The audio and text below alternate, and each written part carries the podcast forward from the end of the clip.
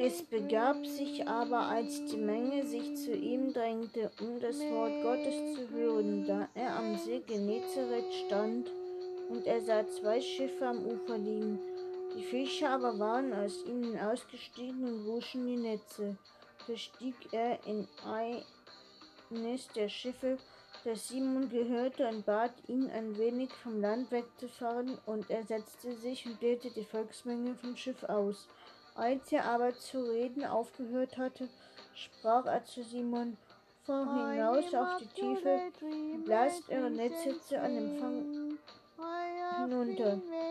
Und Simon antwortete und sprach zu ihm, Meister, wir haben die ganze Nacht hindurch gearbeitet und nichts gefangen, aber auf dein Wort will ich das Netz auswerfen. Und als sie das getan hatten, fingen sie eine große Menge Fische und ihr Netz begann zu reißen.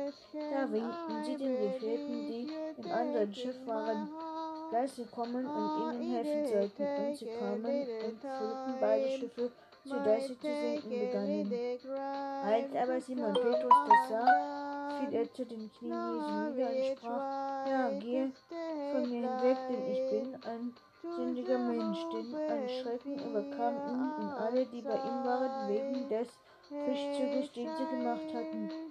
Gleichermaßen auch Jakobus und Johannes, die Söhne des Zebedeus, die Simons Teilhaber waren. Und Jesus sprach zu Simon, fürchte dich nicht vor mir.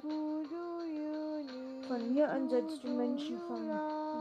Du, sie brachten die Schiffe ans Land, verließen alles und folgten ihm nach.